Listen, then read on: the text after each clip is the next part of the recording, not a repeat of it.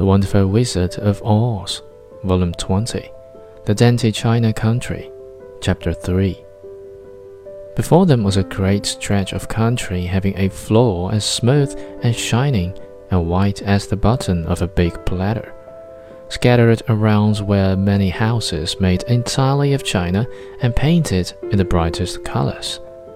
These houses were quite small, the biggest of them reaching only as high as Dorothy's waist. There were also pretty little barns, with china fences around them, and many cows and sheep and horses and pigs and chickens, all made of china, were standing about in groups. But the strangest of all were the people who lived in this queer country. There were milkmaids and shepherdesses, with brightly colored bodices and golden spots all over their gowns and princesses with most gorgeous frocks of silver and gold and purple.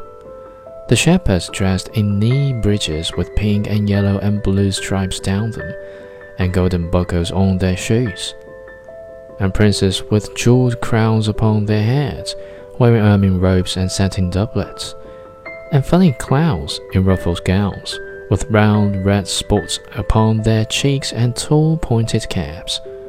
And strangest of all, these people were all made of china, even to their clothes, and were so small that the tallest of them was no higher than Dorothy's knee.